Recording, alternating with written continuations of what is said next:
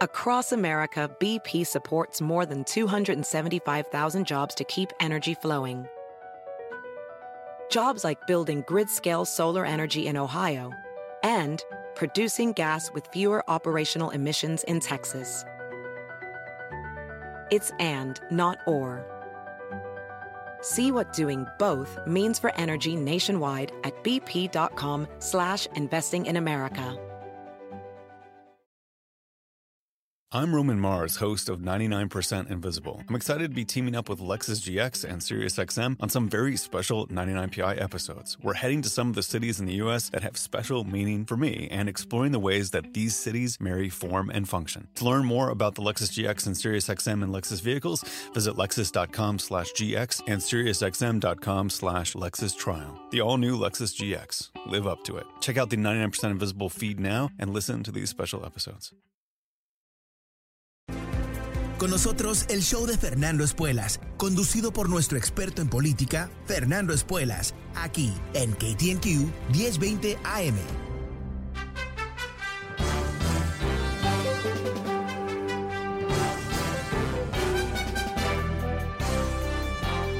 Hola, ¿cómo estás? Soy Fernando Espuelas desde Washington. Muy buenas tardes. Gracias por acompañarme.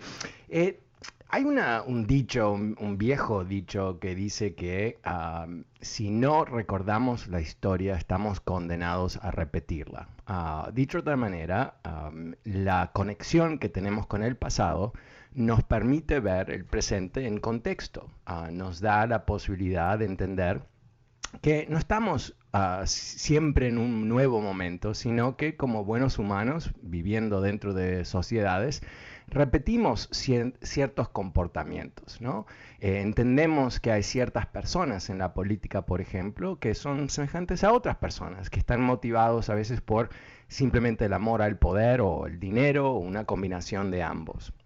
Entonces, para mí es fundamental que cuando haya nueva información sobre cosas históricas, que te la cuente, porque yo creo que estamos ah, quizás emergiendo de lo que ha sido la emergencia nacional más profunda de este país desde la guerra civil del siglo XIX, pero no hemos salido de esa emergencia, sino que quizás estamos entre uh, quizás una pausa en esa emergencia con un nuevo presidente que no está loco y cierto consenso nacional, que lo podemos medir con encuestas, de que el programa de este presidente es relativamente popular, ¿no? cosa de apoyo mayoritario algo que Trump nunca pudo lograr y que nos da cierto, no sé, estructura para pensar sobre el ámbito político de aquí a las próximas elecciones. Todo bien.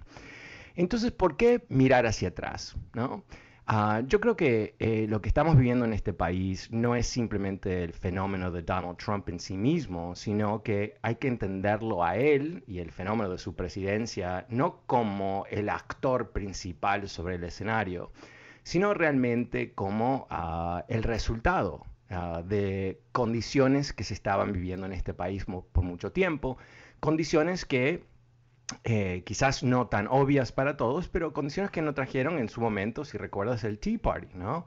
El Tea Party eh, fue un movimiento organizado en contra de ah, Barack Obama y era un movimiento que tenía una matiz bastante racista. Ah, parte de la motivación ah, fue convertir a Barack Obama en un archirradical negro que nunca nació en Estados Unidos y no me van a poder mentir que lo hizo y que va a crear un Estado socialista. ¿no? Eh, y, y yo recuerdo, porque esto lo reporté en este programa, que eh, ese movimiento del Tea Party no salió de la cabeza de un manifestante o de un uh, politiquito, sino que fue un esfuerzo de grandes poderes económicos en este país, uh, organizados a través de una organización que se llama Club for Growth, que representa grandes intereses económicos de billonarios y grandes empresas, que quería eh, básicamente eh, fabricar un, frente en contra de Barack Obama por encima de lo que quizás iba a ser el Partido Republicano en forma ah, directa. Porque obviamente el Partido Republicano de esos tiempos, aunque súper hostil a Obama, no iba a, a, jugar en el campo sucio del racismo, no iba a participar de eso, porque en esos momentos todavía existía cierto, bueno, no sé, dignidad y estructura que se esperaba de un partido político. Pero para eso estaba esta otra organización, para generar el Tea Party. Y, recordemos todo eso, ¿no? Eh, esos movimientos, esas manifestaciones, esos reclamos completamente locos, ¿no? Sobre Obamacare, el fin del mundo y todo eso. En paréntesis, estamos a más de, creo que son 12 años ahora de Obamacare. Eh, todavía aparentemente el socialismo no llegó. Eh, las empresas de seguro que tenían un miedo terrible, las pobres empresitas de seguro iban a ser perjudicadas, a más rentabilidad que nunca. El precio del seguro ha bajado, o sea, todo al revés de lo que vendieron, ¿no? Ah, pero eh, eh, recordemos la, increíble energía de esos ataques ah, y cómo eh, a, cierto nivel funcionaron, al nivel más práctico en lo que fue la derrota brutal del 2010 en las elecciones de medio término, donde los demócratas perdieron sus mayorías en el Congreso, y todas las asperezas desde entonces. Y yo creo que también impactó a, Obama, porque se sintió ah, restringido, sintió su campo político bastante Er, limitado por, por, esta tremenda energía que estaba eh, completamente desconectado de la realidad, ¿no? no era algo real, sino que era fabricado. Te cuento eso por qué, porque em, de ahí, del 2010 al 2016, el Partido Republicano dio un giro dramático, ¿no? Pasó de ser un partido que siempre había jugado con el racismo, a veces más que menos, pero siempre, siempre, siempre. Ronald Reagan lo hizo con todo el tema de uh, welfare queens, que era una manera de decir, miren a los negros cómo toman tu dinero, ¿no? Exactamente lo que él estaba haciendo. Uh, obviamente Richard Nixon antes de eso, etc. Pero con Donald Trump el racismo no era algo que estaba en al costado, sino estaba en el centro, el centro de la propuesta política que él hacía. Él venía a qué? A, revertir el mundo como existía después de Obama. Y eso eh, eh, explica el fenómeno de por qué él pudo eh, aunque perdió el voto popular, ¿no? pudo llegar a cierta victoria. Y voy a dejar por afuera de esta conversación el impacto de los rusos, el robo de los archivos por parte de, los servicios de inteligencia de los rusos, eh, los ataques completamente fantasiosos eh, hacia Hillary Clinton y su email, todo eso. Digamos, dejémoslo de lado porque al fin y al cabo tuvimos a Donald Trump con una realidad en la presidencia. Entonces uno dice, ok, eh, eh, oh, nos salvamos, hubo elecciones el año pasado, lo echamos, yay, ok, sí, excepto que no es el problema Donald Trump en sí mismo. Ah, te diría que en el ámbito aquí en Washington, ah, eh, el deseo de los demócratas es que Trump siga muy activo en el ámbito político a mediados que entramos en las elecciones del año que viene. ¿Y por qué lo quieren a él? Porque él eh, es un loser, ¿no? Él eh, genera rechazo masivo y más que rechazo masivo, eh, genera tremendo interés por parte de votantes demócratas, inclusive no tan ah, fieles demócratas, de votar en contra de él, ¿no? de votar contra la pesadilla. Pero lo más importante es cómo politiquitos ah, como Marquito Rubio y Josh Hawley y otros más quieren ser los herederos de este movimiento. Y básicamente, ¿qué es? Es capturar esa energía que está basada en odio, desprecio, racismo, ah, mentiras y utilizar esa energía para ganar, y, recordemos que el Partido Republicano se ha reducido a solamente un instinto, que es ganar y mantener el poder. Entonces, eh, eh, ¿cómo, podemos ver este escenario en forma eh, objetiva? ¿no? Porque lo que tenemos que hacer, yo pienso, aquellos que, más allá si eres republicano o demócrata, no, es relevante, si tú quieres este país, y tú quieres este país no porque Donald Trump lo va a cambiar y Make America Great, todo ese mambo ah, de estupideces, sino porque tú entiendes que el esquema político de este país, con sus sumas imperfecciones que sobran, igual ha logrado estabilidad política a largo plazo, prosperidad económica, oportunidad y un alto nivel de libertad ¿no? para individuos. Y eso vale la pena mantener, yo creo. Ah, dicho de otra manera, no hay ninguna democracia que sobrevive si los ciudadanos deciden no defenderla. Esto es, eh, es la historia de la historia de las, ah, de las democracias. Así que eso es, fundamental. Ah, esta mañana leí un artículo que motivó eh, esta conversación eh, que estamos teniendo tú y yo en este momento en CNN. Ah, que destaca tres libros que se están publicando en la brevedad, ah, libros que hablan sobre diferentes eh, momentos de la presidencia de Donald Trump, que son mucho más eh, brutales en, en cómo exponen lo que realmente estaba pasando detrás del escenario. Y son ah, escritos por ah, periodistas de primerísimo nivel, ah, escribiendo para editoriales de primerísimo nivel, con muchísima exposición legal, dicho de otra manera, si escriben algo que no es real, pueden ser sujetos a tremendos pleitos. O sea que estos eh, libros tienen una documentación, si tú quieres, bastante profunda. Te comento eso porque eh, es importante eh, no dar el salto sobre si son creíbles estas historias o no, son creíbles. Eh, lo quiero enfocarnos en lo que realmente ah, apoyar a este hombre representó para Estados Unidos. Y acá volvemos a cómo comencé esta conversación diciendo que eh, ¿no? si nos olvidamos de la historia estamos condenados a repetirla. Y en este caso en particular, repetir esta historia sería ah, condenar al país posiblemente, casi seguro, a una especie de colapso democrático, un reemplazo de las normas, quizás de las leyes, quizás de la constitución, a caos, y caos que no solamente va a tener repercusiones políticas, sino obviamente repercusiones económicas muy profundas, porque lo que estos republicanitos que quieren ah, derrocar a la democracia no entienden es que una de las razones por qué este es el país preferido de todo el mundo para invertir, por qué tenemos aquí inversiones gigantescas, más grandes que en cualquier otra parte del mundo, es por la estabilidad política es por la seguridad que me da. Si yo invierto en este país, puedo perder mi dinero porque soy un idiota, porque invertí mal, porque tengo malos socios, lo que sea. Pero no va a ser porque el gobierno eh, se despierta el presidente a la una de la mañana y decide rehacer las reglas de importaciones o devaluar el dólar o 40 mil otras cosas que si ah, tú has manejado una empresa o has vivido en América Latina, sabes que puede ocurrir en cualquier momento. Y por supuesto, eso hace que los dólares que se invierten en lugares como América Latina son eh, dólares con altísimos niveles de riesgo. Hay menos dólares, menos oportunidad y ahí está el ciclo de, poco crecimiento económico que nos ha llevado a la pobreza tremenda que tenemos en el continente. Entonces, eh, aquí tenemos, yo creo, que asumir nuestra ah, propia responsabilidad como ciudadanos y entender qué es lo que pasó aquí. Eh, estos tres libros que son, eh, son fascinantes, ah, realmente eh, muestran el peligro al cual llegamos. después de las elecciones, uno de los libros nos dice, Donald Trump estaba tan enfocado en revertir las elecciones o robar las elecciones. Eh, no sé, estoy hablando como un embajador, así todo polite. Tuve una, eh, paréntesis aquí un segundito, tuve un, almuerzo con un embajador y, dije un par de cosas como soy yo, ¿no? O sea, tengo mucho filtro. Y dije un par de cosas críticas de otro presidente, no de su país, de, de Latinoamérica.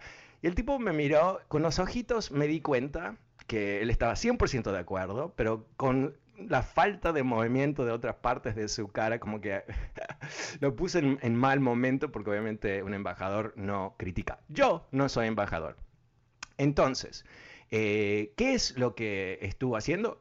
tratando de robar las elecciones. Intentó hacerlo no solito, no él eh, eh, en, en, su cuartito con pantuflas y su teléfono celular mandando tweets. No, no, usando el tremendo poder de la Casa Blanca para intimidar oficiales en todo el país para que revertieran las elecciones.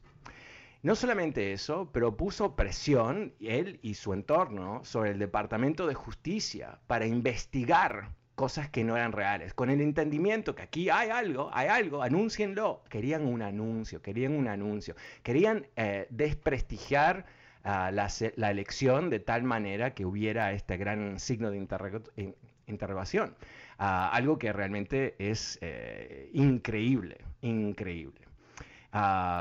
Eh, quería, Trump eh, intentó ordenar al ejército a ocupar las calles donde había manifestaciones por lo de George Floyd y tirarle tiros, tirarle tiros a los manifestantes.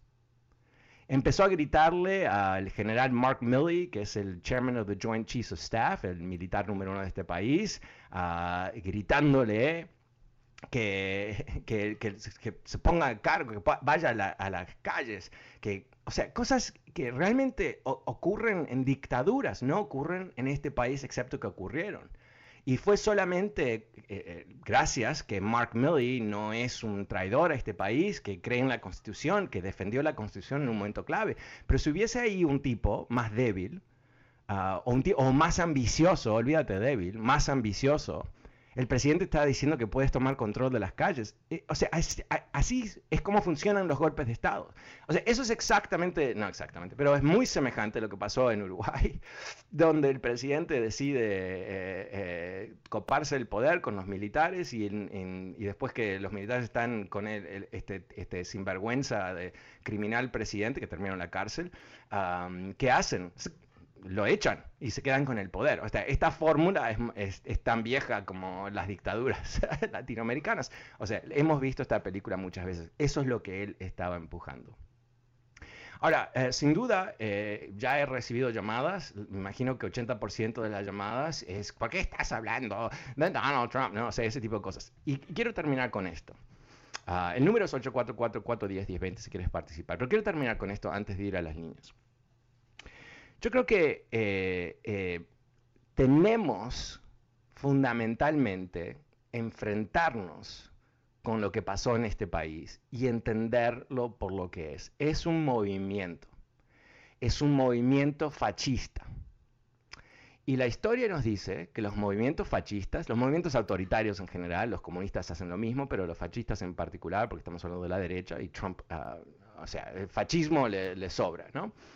De, qué depende eh, fundamentalmente? ¿no? Depende del mito del gran líder. El, el, único que puede resolver los problemas es él.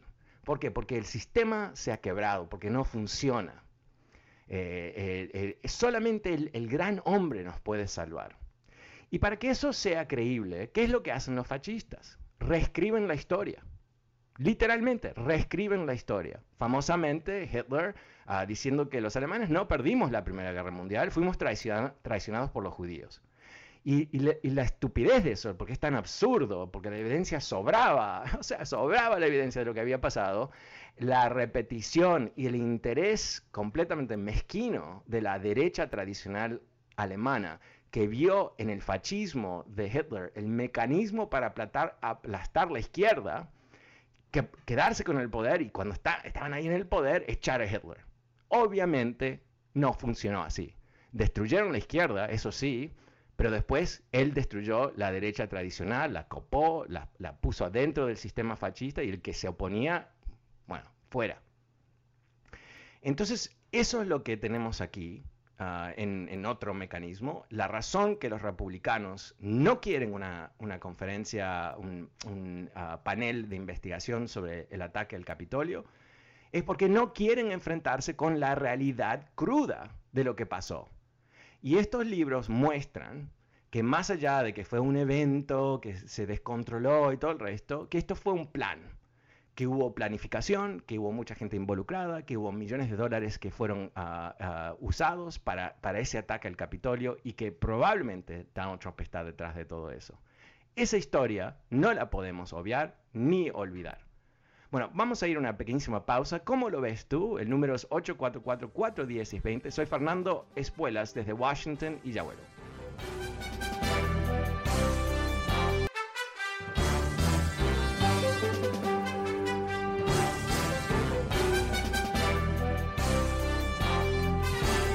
Hola, ¿cómo estás? Soy Fernando Espuelas desde Washington. Muy buenas tardes. Gracias por acompañarme. Te estaba contando sobre lo que es ah, este esfuerzo ah, hoy por hoy de mantenernos eh, conectados con lo que pasó con Donald Trump, ah, no por morbo o por simplemente un deseo de hablar de, sobre él, sino porque es importantísimo mantener nuestro enfoque sobre el peligro que este país eh, está viviendo, un peligro que tiene que ver muchísimo con el movimiento que él ha lanzado, un movimiento neofascista, con toda eh, la peste que eso ah, implica, ah, con mentiras y propaganda y, pequeñitos Trumps como Marquito Rubio y otros más que quieren reemplazarlo.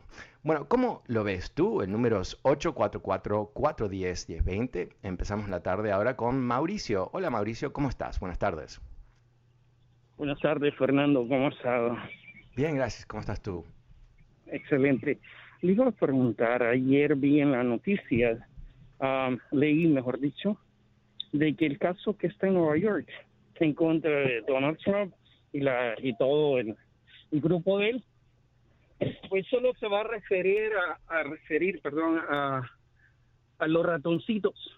Y en los mismos abogados le preguntaron a los que a los, a los que están investigando eso que si tenía que algo investigar como los 130 mil dólares creo yo que pagó él y algo una hay algo un punto muy fuerte en contra de él y ellos respondieron que no que no iban a seguir nada de eso que solo iban a ir por los ratoncitos no por el, el gato.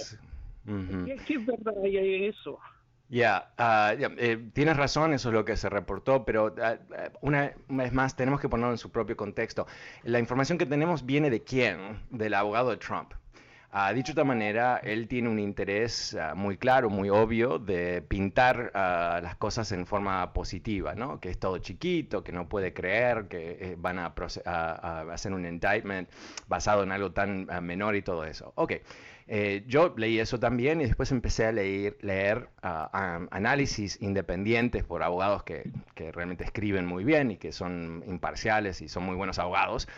¿Qué es lo que dicen? Eh, primero que no sabemos qué es lo que va a pasar, ¿no? Y que eh, ellos en particular, esto muchos lo han repetido, no le creerían nada que dice el abogado de Trump por razones obvias.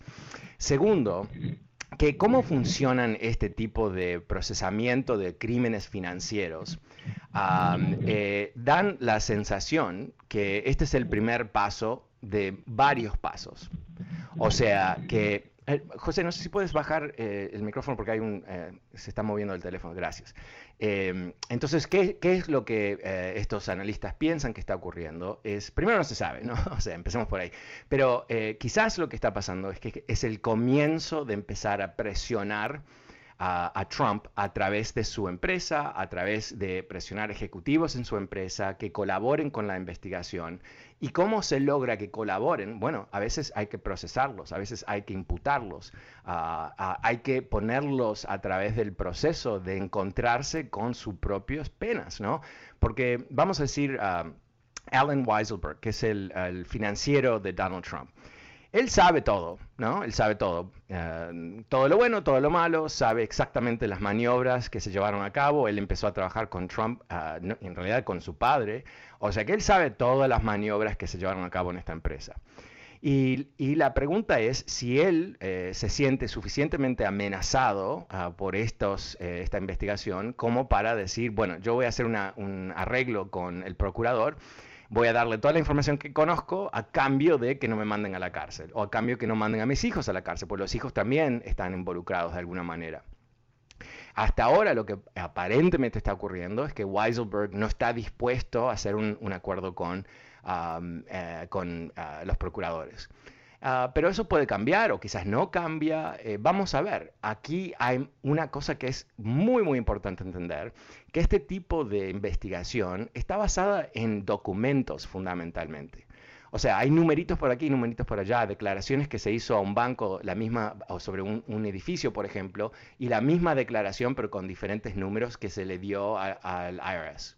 ¿No? Esas cosas existen en la documentación. Recordemos que Trump estuvo casi tres años desafiando esta investigación, no quisiendo entregar los documentos que pedían, entre otros, eh, la declaración impositiva de Trump, algo que perdió el año pasado en la Corte Suprema. Y esos documentos están en las manos del procurador. Ahora, lo que puede salvar a Trump, interesantemente, es que en muchas de estas investigaciones, ¿qué es lo que ocurre? Que está el jefe, ¿no? Que manda un email y dice, hagan esto, y eso termina siendo un crimen, o eso es lo que lleva a un crimen, o, de alguna manera hay algún tipo de, obviedad de que ah, hubo una organización ilícita en esta empresa y todo eso. Bueno, Trump no manda emails y no manda textos. O sea que no, no va a haber e, ese email famoso que buscan todos los procuradores con el culpable donde se eh, básicamente se imputa solo, ¿no? Donde ah, el texto dice exactamente cuál es el crimen. Eso no va a ocurrir. Pero yo creo que eh, esto es muy complicado para, para Trump. Vamos a decir que él se salva de ser imputado personalmente y solamente imputa en su empresa. Bueno, ya ahí es un desastre. Eh, no es que eh, él se va a poder lavar las manos de esta imputación en menos de un año o dos años, el proceso va a ser largo, Ah, y él no va a querer ir a la corte, él va a querer hacer todo tipo de, desafíos ah, judiciales y todo esto. ¿Y, qué pasa en ese, momento? Él no va a poder cerrar negocios con otras empresas, eh, los bancos no van a prestarle dinero, o sea, va a generar tremendo, tremenda, tremenda presión. Y no solamente sobre él, eh, sobre sus empleados, sobre sus socios, sobre un sinfín de personas que son parte de su entorno ah, que eh, estarían ah, gravemente afectadas por, por, una imputación. Así que lo mejor que, yo creo que, que podemos decir en este momento, entendiendo que no sabemos exactamente qué es lo que va a hacer el procurador, por supuesto, es que es el comienzo de un proceso, no es el fin. Y la segunda parte ya la comenté, ¿no? Si el abogado de Trump uh, dice una cosa, podemos casi, casi seguramente, Mauricio, apostar que la verdad es totalmente diferente. Muchas gracias por la llamada. El número es 844-410-1020. Pasemos con Arturo. Hola Arturo, ¿cómo estás? Buenas tardes. ¿Cómo lo ves? Hey Fernando, ¿cómo estás? Bien, gracias. Cuéntame. Bueno, Fernando, sabes que yo, yo no creo que, uh, que yo, primeramente, yo he estado aquí, yo he vivido aquí toda mi vida yo, yo nací en México, pero yo crecí acá en Estados Unidos. Tengo 48 años acá. Y, este, y yo, yo, yo jamás pensé que algo como un, golpe de Estado ah, pudiera suceder, acá en Estados Unidos. Y yo para, yo con, con, mi punto de vista, yo lo veo así como, tal vez como Alemania cuando lo que sucedió con Hitler. Porque yo creo que hubo muchas personas, solamente unas personas que estaban que tenían la capacidad, que estaban en la posición para parar a Hitler. Y eventualmente más y más gente, o menos gente, perdón, se desaparecieron hasta, hasta que él tuvo, tú sabes, ah, el camino libre para, para, este, para hacer lo que hizo. Entonces, pero para mí, yo creo que uh, en las comparaciones, lo que yo hago es en, mi mente yo creo que, ah, que este el racismo es, es, es lo hemos menospreciado, lo hemos menos subestimado. Ya. Sí, subestimado. Este, ah, porque Hitler, este, lo que él, él quiso hacer es echarle la culpa a los judíos. Y yo creo que acá ah, lo que hizo Trump es eh, los americanos, hay una un porcentaje de americanos que no quieren a mexicanos, a latinos, a hispanos acá. Y este y, y 73 millones de personas votaron para este racista.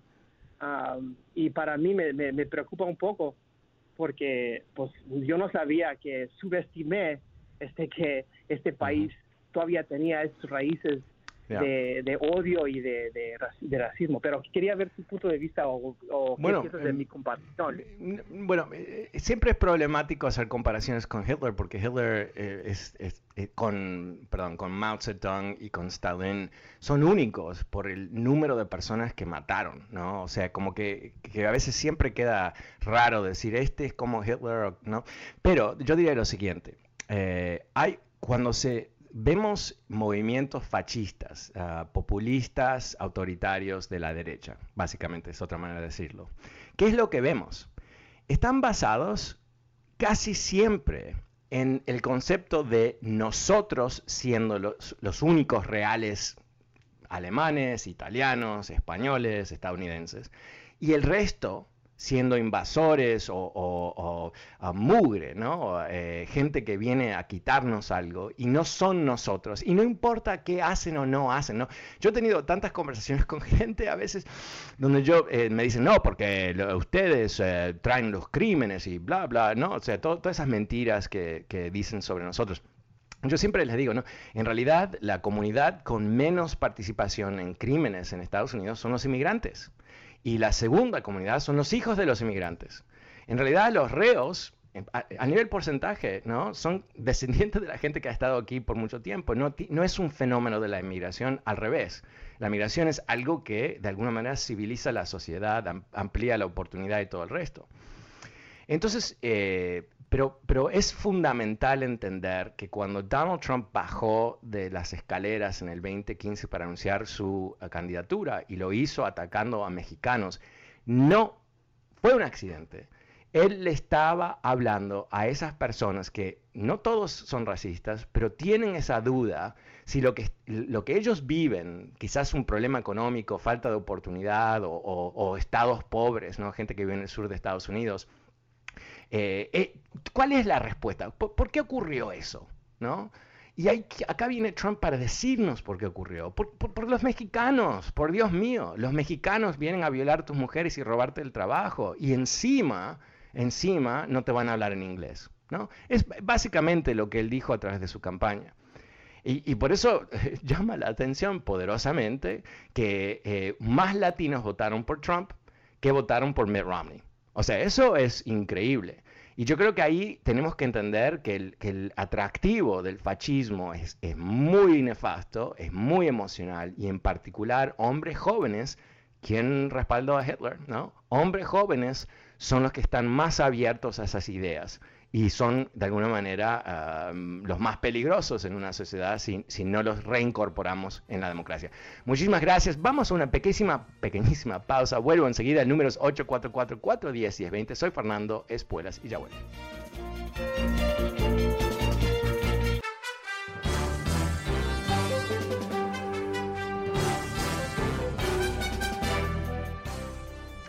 Hola, ¿cómo estás? Soy Fernando Espuelas desde Washington. Muy buenas tardes. Gracias por acompañarme.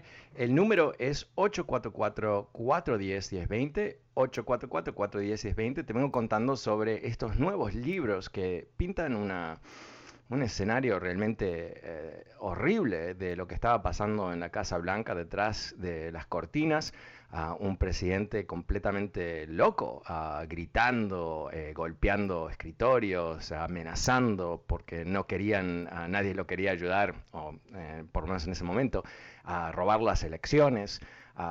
durante el manejo del COVID, eh, todo tipo de, caos que él mismo generó, rodeándose de, personas ineptas, sin capacidad para manejar la crisis, mintiendo, dando órdenes por sus feelings, ¿no? Todas esas cosas. Y si no aprendimos de esta experiencia, ¿no? Es como que nos merecemos perder la democracia, que suena un poquito ah, dramático, pero yo creo que es válido. Una vez más, el número es 844-410-1020, recordándote que este programa está disponible en podcast totalmente gratis. Suscríbete a través de fernandoespuelas.com, Apple Podcasts y Spotify. Pero ahora vuelvo a las líneas con Georgina. Hola Georgina, ¿cómo estás? Buenas tardes. Buenas tardes, Fernando. Me da mucho gusto irte. Te sigo siempre el programa. Gracias. Muchas gracias. muy inteligente. Me encanta el oh, diálogo y todo. Quería decirte que durante la época de este señor, por llamarlo, ¿no? De alguna manera elegante, Donald Trump, porque su apellido no es Trump, sino Trump, se lo impusieron acá a sus padres porque han seguido desde Hitler y huyeron de Alemania. Entonces aquí lo inscribieron a él con Trump, pero él es Trump, su verdadero apellido.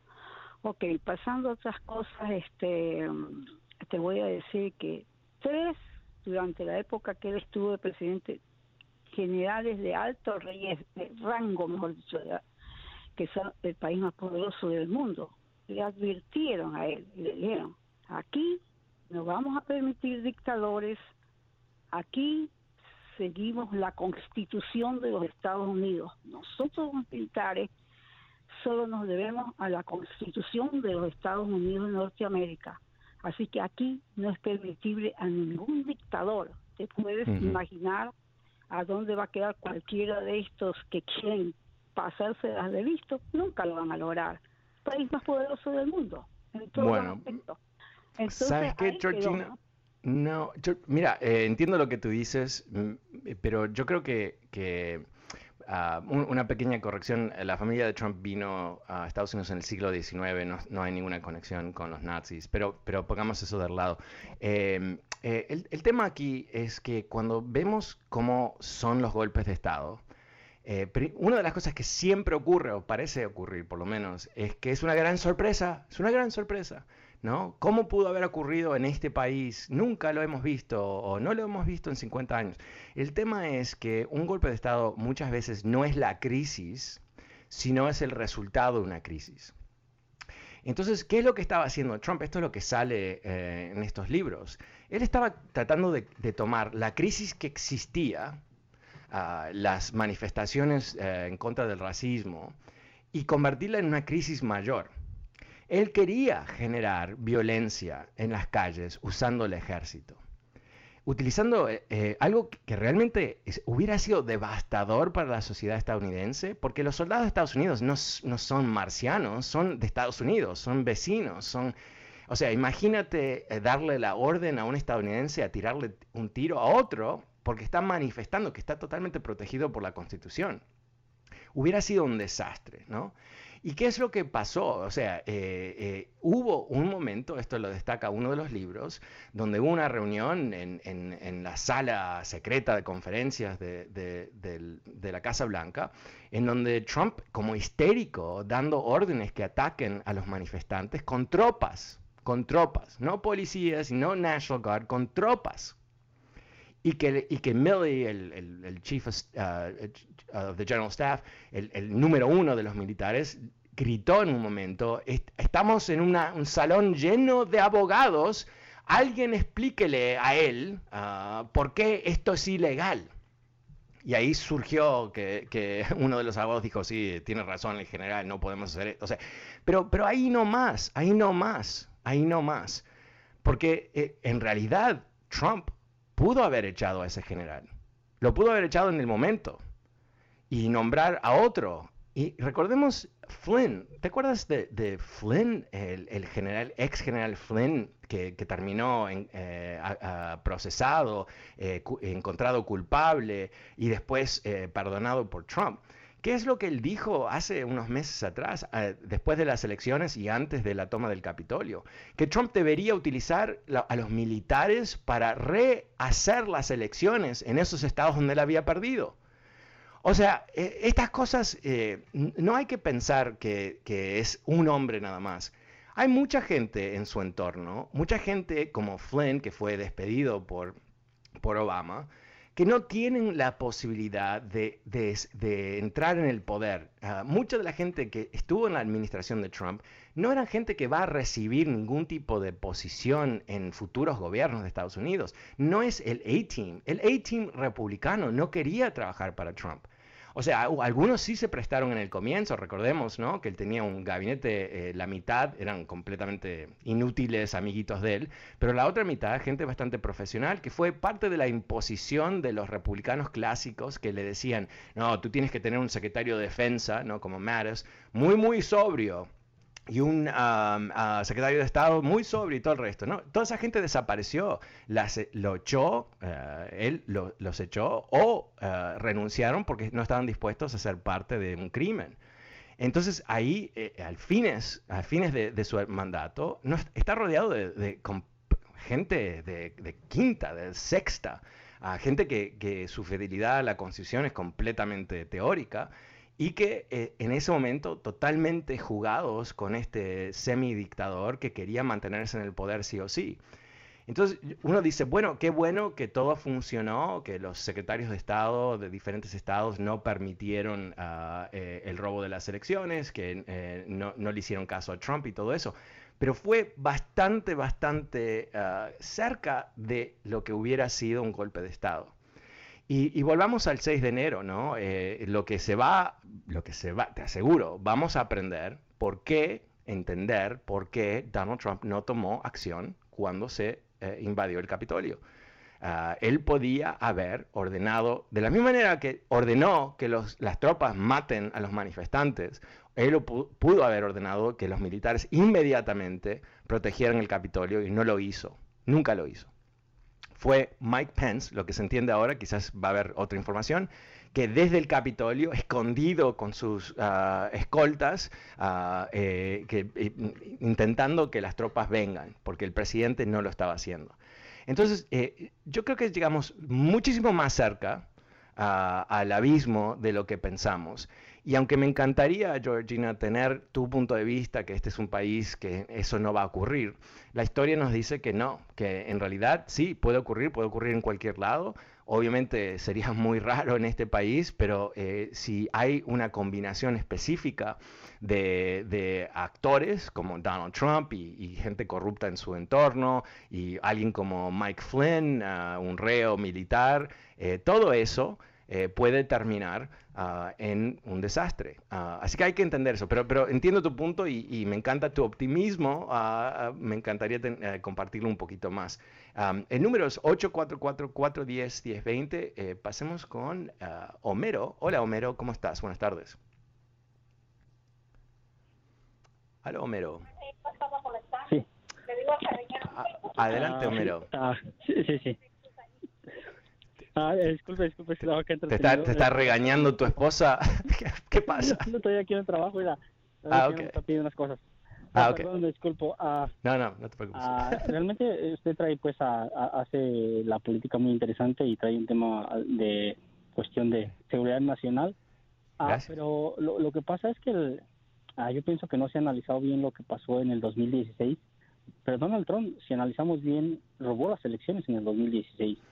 Nada más que en aquel entonces todavía existía esa idea de del protocolo de ok, ya se perdió, ya se perdió, pero realmente si se analizan bien, a Donald Trump sí, sí robó las elecciones, ¿por qué? Porque no había forma de que le ganara a Hillary Clinton, nomás que Hillary Clinton como una, como una dama de la política y una política de la vieja escuela, aceptó su derrota, pero se utilizaron las instituciones, algunas de las instituciones para robar las, para robar las elecciones en ese día, por ejemplo el FBI, que era una institución ah, totalmente creíble, impactó las elecciones, claro, la diferencia es que era candidato y no era presidente, entonces no se podía ah, dar el mismo contexto, pero sí, sí se robaron las elecciones desde ese tiempo.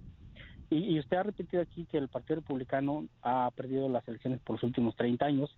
Entonces, eh, pero ah, no se llama, este, digo, ha, ha robado. La, usted ha dicho que, que no ganan elecciones, pero en realidad las ha robado. Las ha robado. Bueno, no- Entonces, ahora con Donald, pero quiero quiero terminar para que Sí, me sí, entienda. sí, adelante. Ah, entonces, ahora con Donald Trump, antes no lo podían decir, pero ahora abiertamente pueden robar las elecciones. Y, y el ejemplo más claro es lo que está pasando en Georgia, cuando están pasando leyes ah, para robar elecciones abiertamente, ya sin ninguna vergüenza.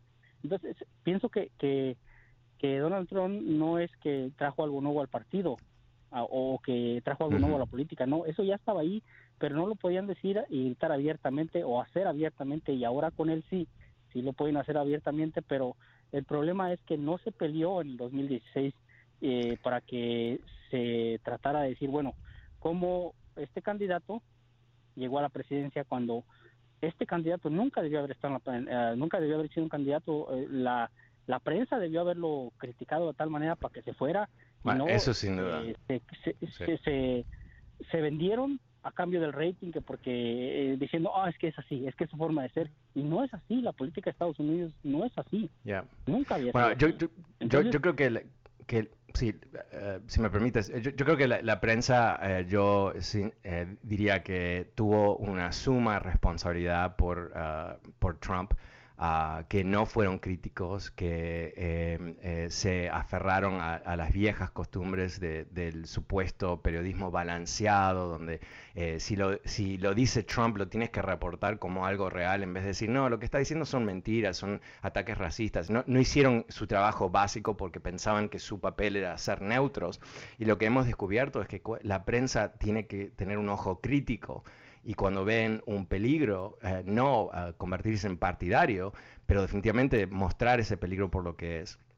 Sobre el robo de elecciones, eh, yo no lo, no lo vería de esa manera exactamente. Yo creo que lo que han hecho los republicanos, digo más allá de lo, de- del 2016 y la participación de los rusos y todo eso, es que han hecho un tremendo trabajo de controlar las legislaturas locales, en, ah, estatales mejor dicho, en una literalmente en una mayoría de los estados. Eso les permite a ellos generar los distritos electorales cada 10 años cuando hay el, reacomodo de la población a través del censo y eso es lo que define eh, por qué en estados, por ejemplo, como Texas, ah, donde los números de demócratas te darían muchísimo más representantes demócratas que republicanos, los republicanos siguen teniendo una mayoría de los escaños por la manera que dibujan los distritos.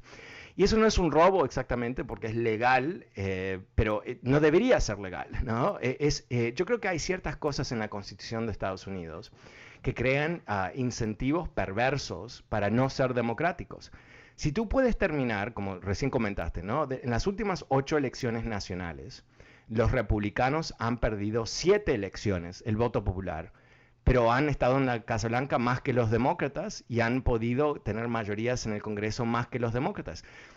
Cuando los demócratas recapturaron la mayoría ah, en el 2018, que fue una mayoría de 20 escaños, algo así, eh, recibieron un montón más de votos, pero una cantidad. O sea que para que los eh, demócratas puedan llegar a sus mayorías, tienen que ganar más del 50%, y para los republicanos es menos del 50%. Entonces eh, ahí ya tenemos una amenaza mortal a un, a un, sistema democrático, donde los incentivos no están en persuadir a otras personas, sino en asegurarte que los más fervientes de tu lado se motiven a salir a votar en números nunca vistos. Y, el número que tú citaste es el ejemplo de eso, ¿no? ¿Quién se imaginaba que 74 millones de, estadounidenses iban a votar por Trump después del desastre de la pandemia, de la economía a pedazos, de Putin básicamente eh, mudándose al, dormitorio más grande de la Casa Blanca? O sea, ¿quién se lo puede imaginar? Ah, y eso, eh, ¿qué nos dice? Nos dice que este esfuerzo de fomentar odio, división, miedo, a este esfuerzo de eh, hacer una caricatura sobre los demócratas que son comunistas y socialistas. Algo que los demócratas, porque son tan inteligentes, dicen, ¿quién se va a creer tanta estupidez? ¿No? Bueno, ah, la gente en la Florida se la creyó, la gente en el sur de, de Texas se la creyó y otros lugares más. Porque, ¿sabes qué? Así es como funciona la propaganda. Si yo te, me, pongo al lado tuyo y te empiezo a gritar en, la oreja mentiras por días y días y días y días y días y días y días y días, eventualmente tú me vas a creer. ¿No? Así es como funciona. Y si nadie, si no hay otra persona en tu otra oreja diciéndole, no, está equivocado, es una mentira, eventualmente gente se lo empieza a creer. Esto se ha estudiado a fondo, es, es un fenómeno realmente muy interesante que tiene que ver con las raíces de la humanidad, ah, la, cómo sobrevivimos como especie, ¿no? Cómo eh, absorbemos información, cosas muy, muy profundas. Pero ¿qué es lo que sabemos sin ningún tipo de, de, sutileza? que la propaganda de los republicanos basado en, mentiras, basado en violencia verbal, basado en el odio, esas cosas realmente han tenido un impacto muy grande. Pero solamente, y aquí es donde yo creo que es, importante eh, conectar las cosas, ¿no? La reforma de la economía de Estados Unidos durante Donald Trump hizo algo realmente interesante. Transferió trillones de riqueza de la clase media al grupo más rico de este país. Literalmente eso es lo que ocurrió a través de, los esquemas impositivos y mm, otras cosas más que se hicieron. Y, 40 años después, o 30, 35 años después de Ronald Reagan, ¿qué es lo que tenemos? Tenemos una clase media vaciada, que aunque no lo entiendan por qué están ahí y quién logró eso, eh, y muy, obviamente, muy presionada por esta propaganda, piensan que la manera de, mantener lo que tienen es asegurándote que Juan y María y, negros y gays y las mujeres que, ambiciosas, que ellos no logren cosas.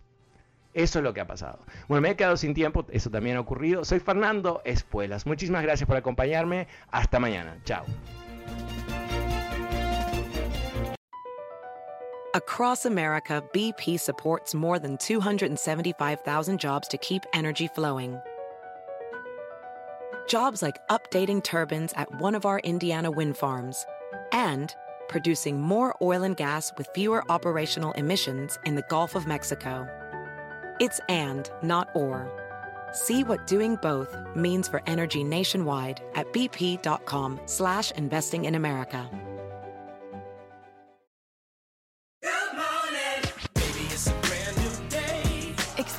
A different tomorrow with Norwegian Cruise Line.